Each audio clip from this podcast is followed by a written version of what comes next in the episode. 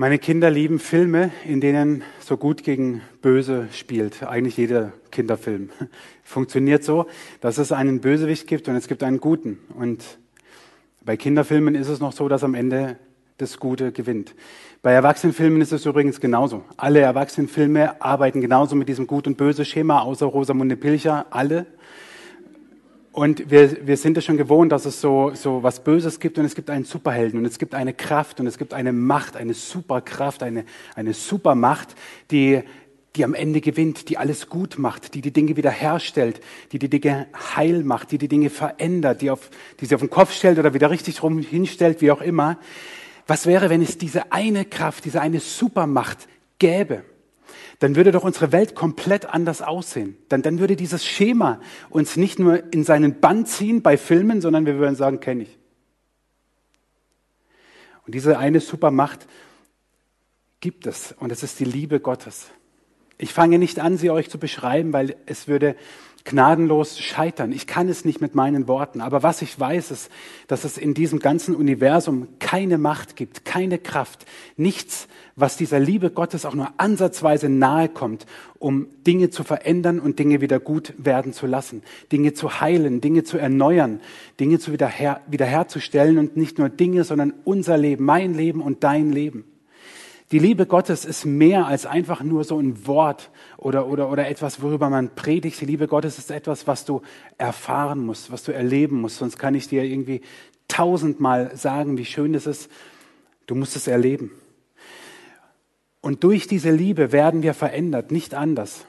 Nur durch diese Liebe können wir selber Liebe geben, können wir selber liebevoll zu anderen sein, können wir selber Liebe weitergeben. In den letzten Wochen und Monaten gab es viele, in meinem Leben, viele unbeliebte Momente. Viele Momente, in denen keine Liebe drin war. Momente, in denen mir auf gut Deutsch alles auf den Sack ging. Momente, wo ich nicht auszuhalten war. Momente, wo ich vor allem die Menschen, die mir am nächsten stehen und die ich am meisten liebe, am meisten verletzt habe. Warum? Weil mein Liebestank irgendwann leer war. Wir müssen für alles Liebe haben. Wir, wir müssen Liebe haben für die Familie, Liebe für den Beruf, für unsere Berufskollegen, für die Arbeit, Liebe für Gott, unsere Gottesbeziehung, aber auch Liebe für die Gemeinde, für die Gemeindeglieder, für die, die ich mir nicht ausgesucht habe, aber die auch heute Morgen hier sind. Wir brauchen so viel Liebe. Und manchmal reicht unsere Liebe aus, dass wir ähm, in unserem Liebestank gerade so viel drin haben, dass, wir, dass es vielleicht noch für die Familie reicht.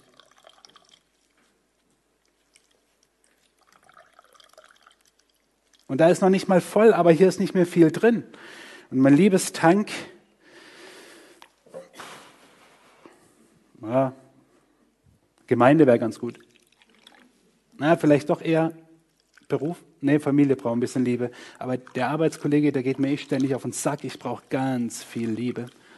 Oh, und die Kinder erst. Und die bucklige Verwandtschaft. Alles rein, was geht. Mehr geht nicht. Oh shit.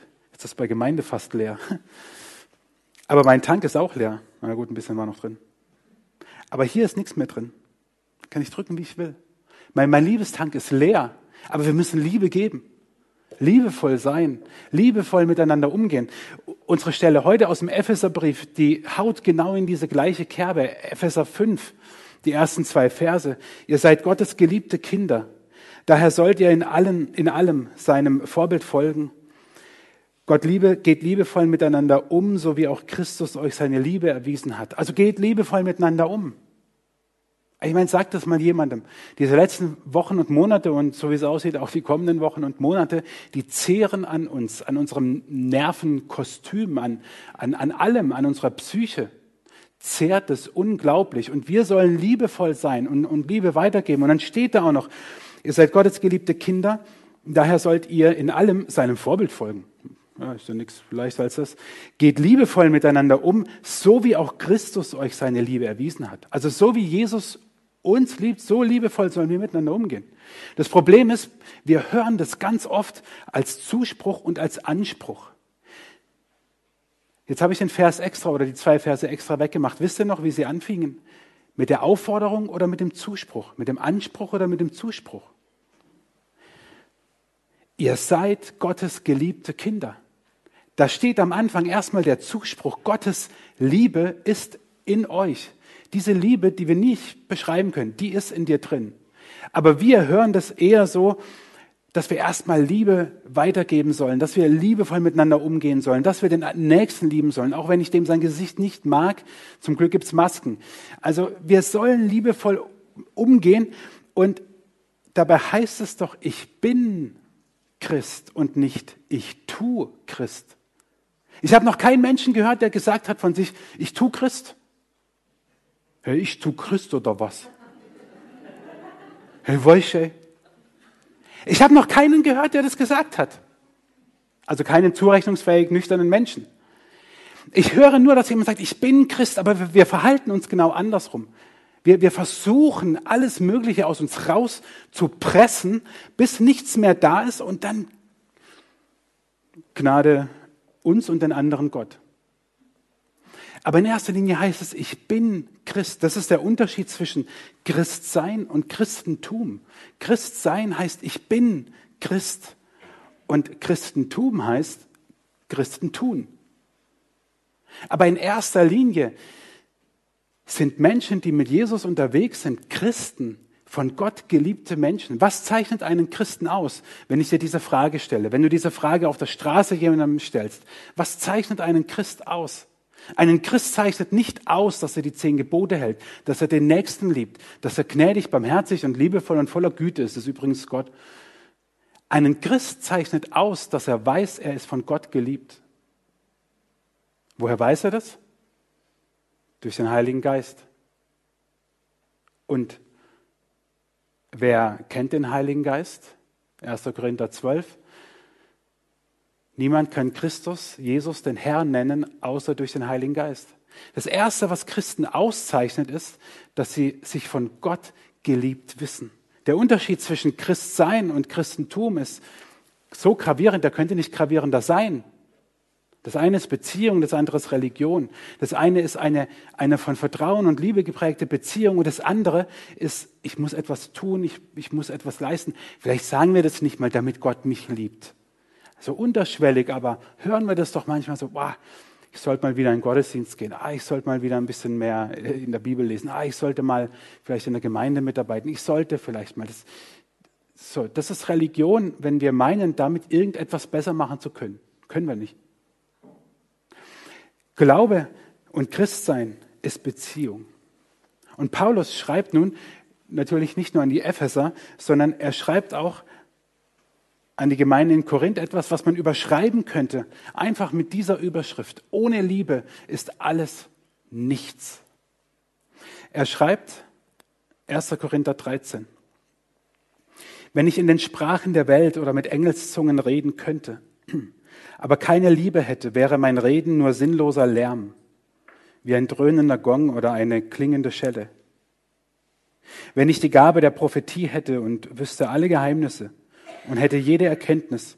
Und wenn ich einen Glauben hätte, der Berge versetzen könnte, aber keine Liebe hätte, so wäre ich nichts. Wenn ich alles, was ich besitze, den Armen geben und sogar meinen Körper opfern würde, damit ich geehrt würde, aber keine Liebe hätte, wäre alles wertlos.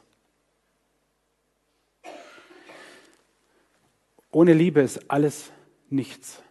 Paulus schreibt es, ihr könnt tun, ihr könnt die frommsten Sachen tun. Aber wenn ihr, wenn ihr das ohne Liebe tut, dann ist es nichts. Nichts wert. Hat keinen Bestand für die Ewigkeit. Ich bin ohne Liebe ein arrogant rechthaberischer Kurzbrocken. Das ist jetzt nicht irgendwie eine rhetorische Formulierung, sondern das ist meine Selbstbeschreibung. Ohne Liebe bin ich so. Manche von euch diejenigen, die alleine gekommen sind, die, die haben einen riesengroßen Vorteil. Weil ich bitte euch, dass ihr nachher mal, wenn ihr zusammen unterwegs seid, wieder nach Hause, dass ihr euch mal gegenseitig sagt, wie ihr den anderen ohne Liebe wahrnehmt. Also meine Frau muss es mir nicht mehr sagen. Ich habe mich ja jetzt schon geoutet. Ich darf es ihr sagen.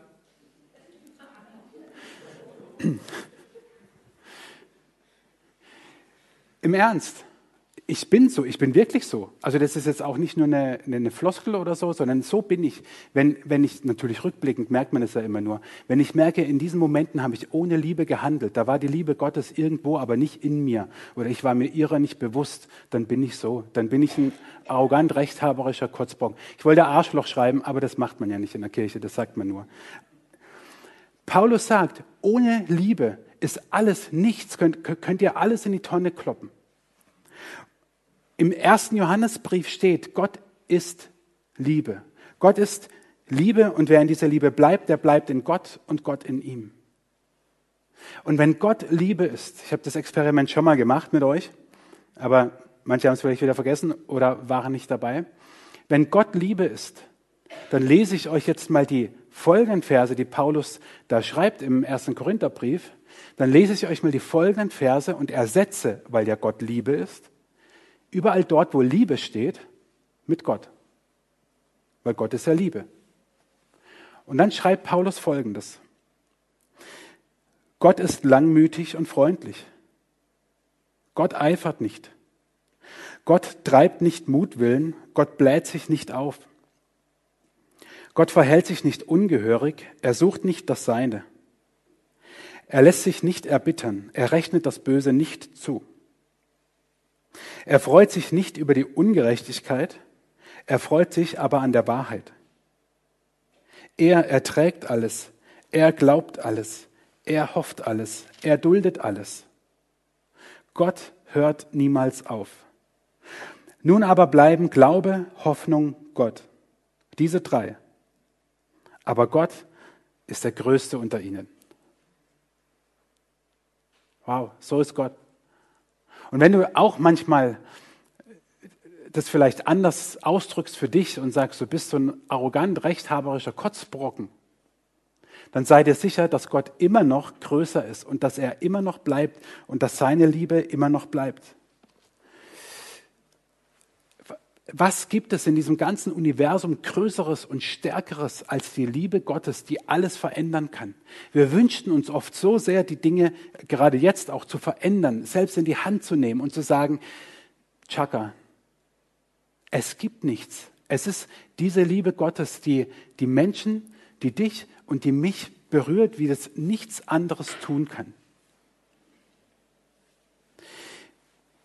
Wir lieben Gott weil er uns zuerst geliebt hat.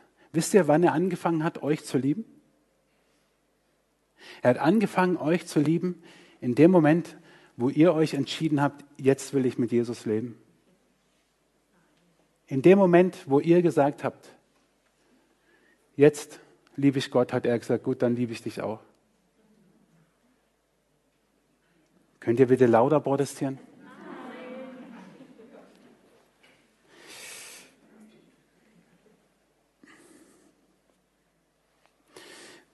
Römer 5, Vers 8. Wie sehr Gott uns liebt, beweist er uns damit, dass Christus für uns starb, als wir noch Sünder waren. Als du, als ich, als wir noch nichts von Jesus wissen wollten, da hat Gott seinen Sohn für dich und für mich sterben lassen. Als wir, als du, als ich, vielleicht heute Morgen bist du hier und sagst, ich habe eigentlich streng genommen, gut, bei mir hier Lohnsteuer und so, ne? geht halt an die evangelische Kirche oder von mir ist auch katholisch. Aber sonst habe ich mit Kirche nicht viel am Hut. Warum ich hier bin, weiß ich eigentlich auch nicht. Doch, ich weiß, warum du hier bist. Weil heute dann der Tag ist, wo du sagst, diese Liebe Gottes, die will ich annehmen und das, was Jesus getan hat, das will ich annehmen. Für mein Leben am Kreuz ist er nämlich gestorben. Paulus schreibt, wie sehr Gott uns liebt, beweist er uns damit, dass Christus für uns starb, als wir noch Sünder waren. Ist das nicht krass? Wer von euch würde für jemanden sterben, der ihn eigentlich hasst. Wir lieben, weil Gott uns zuerst geliebt hat. Und ich, ich glaube, dass wir die Liebe Gottes nicht erklären können, sondern dass wir sie erfahren müssen. Wenn wir gleich Abendmahl feiern, wir werden das ganz schlicht tun. Wenn die Band ein Lied spielt, werdet ihr am, am, am Tisch Brot und Saft zu euch nehmen. Wenn ihr zu mehreren sitzt, könnt ihr es euch am Tisch auch gemeinsam geben. Wenn wir Abendmahl feiern, dann tun wir eines, wir erinnern uns daran, dass Gott seine Liebe nicht nur irgendwie beschreibt, sondern dass er seinen Worten Taten folgen lässt.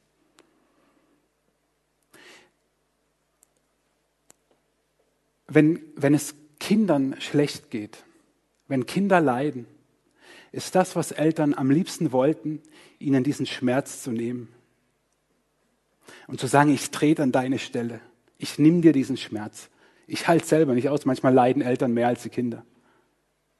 Aber in diesem Moment, wo, wo Kinder leiden, wird die Liebe der Eltern so groß, dass sie, dass sie sagen, ich sehe dich und ich würde es dir am liebsten abnehmen. Ich würde es dir gerne abnehmen. Ich will, dass dein Herz frei wird, dass deine Seele frei wird, dass, dass du nicht noch mehr Verletzungen mit, mit dir rumträgst und dass du wieder heil wirst. Ich nehme es für dich ab. Ich würde es so gerne tun. Aber wir können es nicht. Aber genau das hat Gott getan. Genau das hat Gott getan. Als Jesus am Kreuz gestorben ist, hat Gott gesehen, ich, ich, ich sehe, wie die Menschen leiden ohne mich und ich gehe für sie den Weg ans Kreuz. Und das ist der Ort, wo wir uns immer wieder füllen lassen können. Der, das Kreuz ist der Ort, wo wir sagen können, okay, mein Liebestank ist leer, aber am Kreuz werde ich ihn füllen. Und ich mache das nicht nur einmal.